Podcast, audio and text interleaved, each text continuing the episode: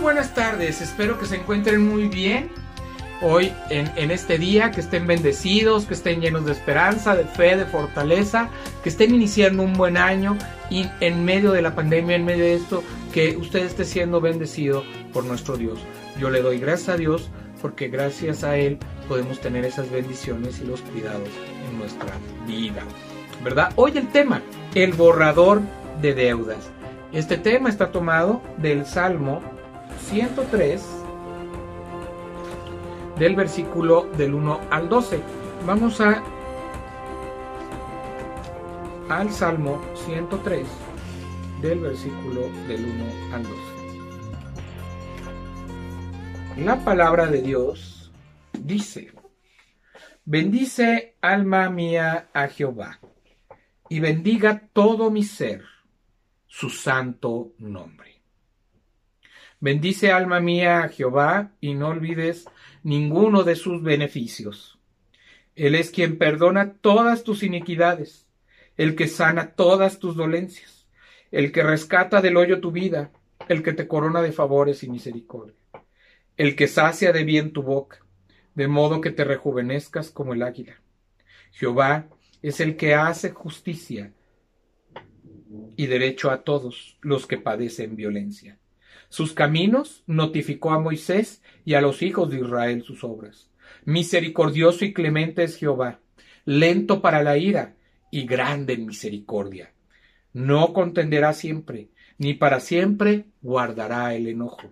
No ha hecho con nosotros conforme a nuestras iniquidades, ni nos ha pagado conforme a nuestros pecados porque como la altura de los cielos sobre la tierra, engrandeció su misericordia sobre los que le temen.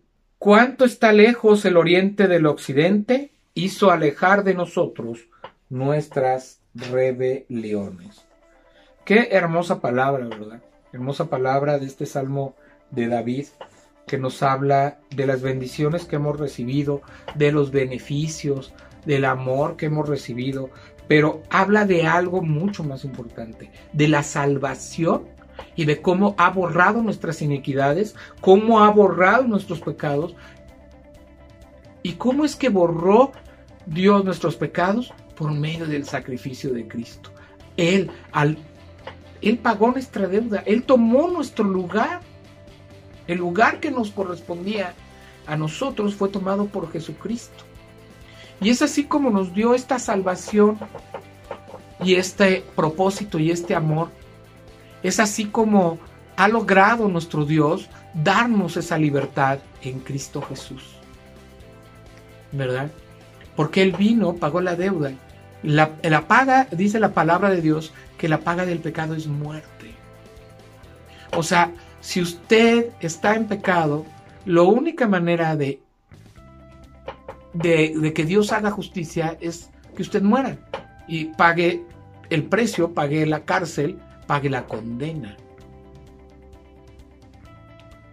Y al pagar la condena, ¿verdad? Pues ya estamos libres. Pero tuvimos que morir para pagar el pecado. Pero no. Dios va más allá y dice, yo envié a mi hijo para que ustedes pudieran ser salvos.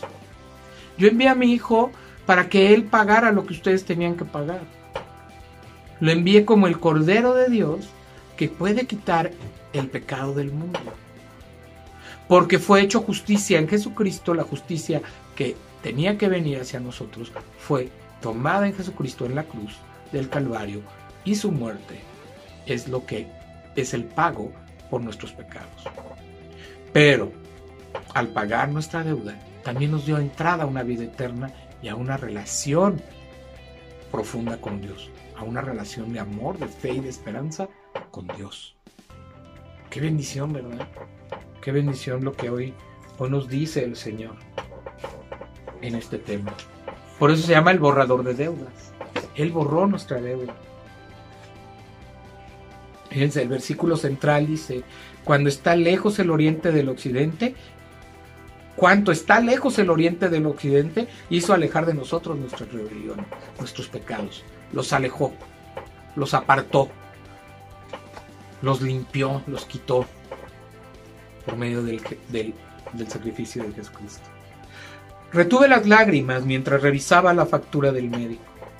Debido a la enorme reducción del salario de mi esposo, después de un extenso periodo de desempleo, solo pagar la mitad de la deuda requeriría años de pequeñas cuotas mensuales. Oré antes de llamar al consultorio del médico para explicarle nuestra situación y pedirle un plan de pago. Después de esperar unos minutos, la recepcionista me informó que el doctor había dejado en cero nuestra cuenta. Entre sollozos le agradecí. El generoso regalo me inundó de gratitud. Tras colgar el teléfono, alabé a Dios. Pensé en guardar la factura, pero no como recordatorio de lo que debía, sino de lo que Dios había hecho. La decisión de mi médico de perdonar mi deuda me trajo a la mente la decisión de Dios de perdonar la exorbitante deuda de mis pecados. La escritura nos asegura que Dios es clemente y compasivo y grande en amor. Él no ha hecho con nosotros conforme a nuestras iniquidades. Además, cuando nos arrepentimos y aceptamos a Cristo como nuestro Salvador, Él aleja nuestros pecados. ¿Cuánto está lejos el oriente del occidente? Su sacrificio anula la deuda que teníamos en su totalidad. Señor, gracias por anular completamente nuestra deuda cuando ponemos nuestra fe en ti. Nuestra mayor deuda causada por el pecado es borrada por nuestro gran Dios. ¡Qué bendición! Haga de cuenta que usted tenía una gran deuda, que debía millones de pesos.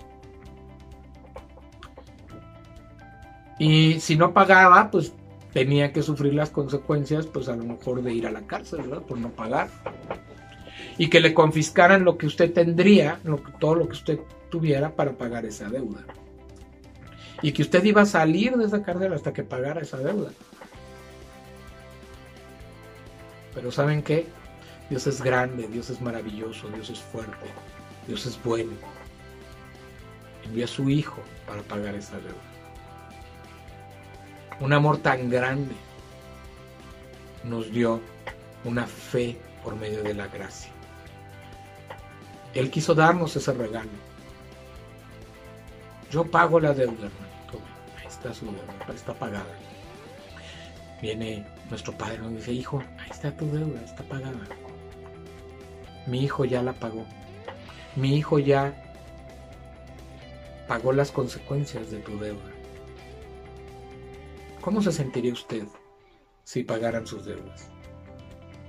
Pues Jesucristo eso hizo al darle la salvación. Vino a la cruz, murió el pago el pago del pecado es muerte. Pagó ese, pagó por sus pecados en la cruz del Calvario. Entregó su vida.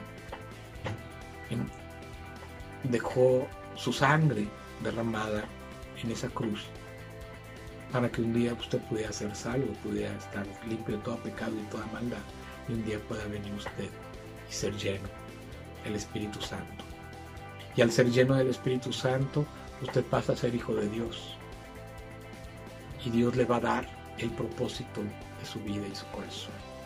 Dios va a cambiar y lo va a hacer hijo. De ser creación lo hace hijo. Y al hacerlo hijo, usted ya tiene un lugar en la vida eterna junto con nuestro Señor Jesucristo. Porque Él ya tomó ese lugar que usted debería haber pagado. Dice en Romanos 3:23.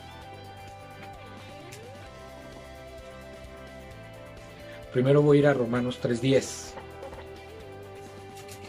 Y ahí en 3.10 dice, como está escrito, no hay justo ni aun uno, no hay quien entienda, no hay quien busque a Dios. Todos se desviaron, a una se hicieron útiles, inútiles. No hay quien haga lo bueno, no hay ni siquiera uno, no hay quien haga lo bueno. Todos somos pecadores, no hay ni uno justo. Todos venimos de esa naturaleza del pecado, pero Dios quiere darte la oportunidad de ser justificado por medio de la obra de Jesús. Y además dice, por cuanto todos pecaron y están destituidos de la gloria de Dios.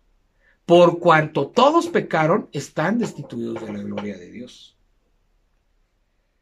Pero después en el 24 de Romanos 3 dice, siendo justificados gratuitamente por su gracia mediante la redención que es en Cristo Jesús a quien Dios puso como propiciación por medio de la fe en su sangre para manifestar su justicia, a causa de haber pasado por alto en su paciencia los pecados pasados, con la mira de manifestar en este tiempo de justicia, a fin de que Él sea el justo y el que justifica al que es de la fe de Jesús. Solamente el que es de la fe de Jesús, el que tiene la fe en Jesús y cree en Jesús, puede ser justificado por Dios y puede ser lleno del Espíritu de Dios y del Espíritu Santo de Dios. Y solamente ese tendrá una vida eterna. Pero necesitamos venir, reconocer y aceptar que somos pecadores, aceptar que queremos vivir una vida de acuerdo a la voluntad de Dios, agradándolo en todo tiempo, tener una vida de santidad, una vida de fe, una vida de esperanza. Que nuestros cuerpos alaben a Dios en todo lo que hagamos. Que nuestra boca alabe y bendiga a Dios con todo lo que decimos. Y que nuestros pensamientos alaben y bendigan a Dios con todo lo que pensamos. Porque si somos nuevas criaturas, las cosas viejas pasaron. Es decir, ya el pecado está quedó atrás. Ya su naturaleza quedó ahí. Ahora es hecho una nueva criatura para andar en las obras que Dios ha hecho. Para que usted ande en ellas. Las buenas obras para que usted ande en ellas. Y si vamos allá a Romanos 6:23, la palabra de Dios. Porque la paga del pecado es muerte, mas la dádiva de Dios es vida eterna en Cristo Jesús, Señor nuestro. La paga del pecado es muerte. Eso no va a poder usted salvarse de que Dios lo vaya a juzgar. A Dios nos va a juzgar a todos, no nos vamos a salvar del juicio. Pero los que estamos en Cristo Jesús somos justificados en Cristo por la fe. Cuando lo hemos obedecido, hemos guardado sus mandamientos, llevamos una vida de santidad y predicamos el Evangelio de Cristo. Entonces podemos sentirnos privilegiados y honrados de que Dios esté en nuestra vida. ¿Verdad? que dice la dádiva, el regalo de Dios es vida eterna en Cristo Jesús. Y si usted está recibiendo ese regalo de vida eterna, pues qué bendición. Ya el Señor pagó su deuda. Ya el Señor tomó su lugar. Ya el Señor fue a la cruz por usted. ¿Qué le falta a usted?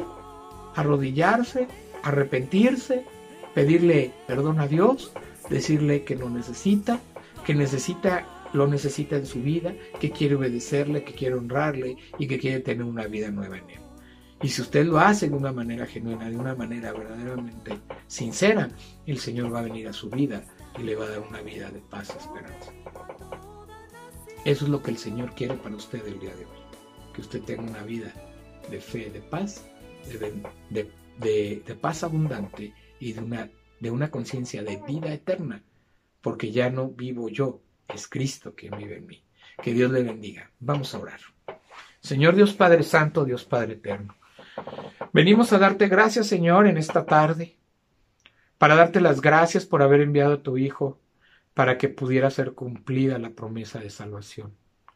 Que enviaste a tu Hijo a morir, a tomar nuestro lugar. Lo que debimos haber pasado nosotros lo vivió Él. Pero lo enviaste para que nosotros pudiéramos tener una vida eterna junto con Él. Para que nosotros, Señor, nos demos cuenta que necesitamos arrepentirnos y que no hay una salvación más grande que en el nombre de Jesús. Que no hay un mediador, el único mediador entre Dios y los hombres es nuestro Señor Jesucristo. Él es el, el único por el que podemos entrar al trono de tu gracia, por el único que podemos tener vida eterna y por el único que podemos tener salvación, porque Él murió por nosotros Tú lo reconociste como tu hijo. Tuvo que vivir el pecado y apartarse un momento de ti, de tu presencia, para poder pagar lo que muchos de nosotros debimos haber pagado. Hoy te damos las gracias por esa salvación tan grande, por esa sangre derramada, por ese sacrificio, por esa humillación que vivió nuestro Señor. Porque sin ella, Señor, nosotros no podríamos ser salvos, nosotros no pudiéramos vivir en paz y nosotros no pudiéramos tener una relación contigo y tener tu presencia en nuestra vida. Te damos gracias por todo lo que has hecho en nuestra vida, por esa salvación tan grande. Que no se nos olvide que el día que tú nos alcanzaste fue un día de amor, de esperanza, de fe. Fue un día de bendición. Bendícenos, háblanos, Señor, levántanos, abre las puertas de nuestra vida y, y envía tu promesa para que nosotros cada día podamos vivir más cerca de ti. Todo esto te lo pedimos y te damos gracias en el nombre de Jesús. Amén. Dios le bendiga. Este fue un espacio de nuestro pan diario, de Ministerios de Cristo con amor para el mundo, de Ministerios de Cristo con amor para usted. Dios le bendiga, le acompañe, le guarde, le desea a su amigo y hermano Juan Felipe Ortiz. Que tenga una linda semana. Bendiciones.